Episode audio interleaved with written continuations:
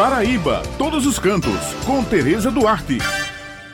Bom dia, minhas amigas Josi Simão, Bete Menezes, meu amigo Maurício e todos os ouvintes que estão aqui com a gente no Jornal Estadual. O município de Bananeiras respira turismo desde a última quinta-feira com a realização da 18ª edição da Rural Tour, Feira de Turismo Rural do Brasil, contando com uma vasta programação de atividades, entre feira de turismo rural, rodadas de negócios, visitas técnicas, seminário de turismo rural, encontro das instâncias de governança do turismo do Brasil e apresentações culturais, os participantes estão vivenciando a experiência pela manhã, tarde e noite. De acordo com a gestora de turismo e economia criativa do Sebrae Paraíba, Regina Morim, na parte da manhã serão realizadas visitas técnicas em Bananeira, Serraria, Pilões e Areia. Falar da 18ª Rural Tour é falar de uma construção coletiva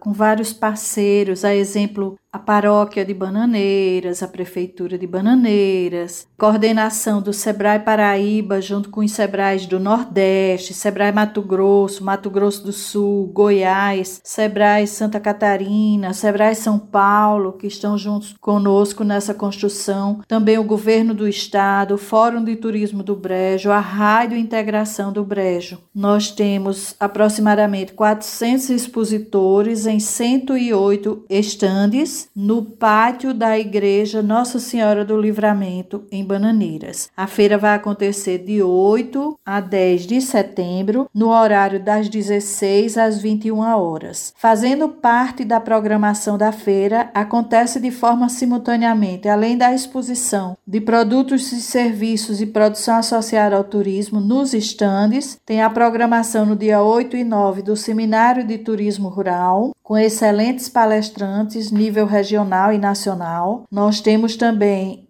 no dia 10 o primeiro encontro de instâncias de governança do turismo do Brasil, que está acontecendo pela primeira vez na Rural Tour em Bananeiras, com vários cases de sucesso de algumas instâncias de governança da regionalização do turismo do Brasil. Nós temos também 26 apresentações culturais, bem interessante, os municípios da Paraíba buscando esse espaço para promover a cultura viva de cada lugar. E temos todos os dias também no horário da feira as rodadas de negócios, que sentam a empresa compradora, que são as agências de turismo, e as empresas expositoras, que têm a oferta turística para ser vendida junto a essas agências compradoras. Toda a programação está pronta e a feira é uma feira de negócios. Por isso, não é permitida a entrada de crianças e adolescentes menores de 16 anos. A gente conta com a compreensão de todos porque não tem assim programação para crianças, e sim para realização de negócios, parcerias, bons relacionamentos e muito conhecimento. Ei, pessoal, essas são as dicas de hoje e eu me despeço por aqui, lembrando que toda sexta-feira o jornal A União circula com a coluna Paraíba todos os cantos e aos domingos com uma página com muitas dicas bacanas para quem gosta de Turismo, destacando pontos em diversos municípios do nosso estado. Muito obrigado pela atenção de vocês e um final de semana abençoado para todos.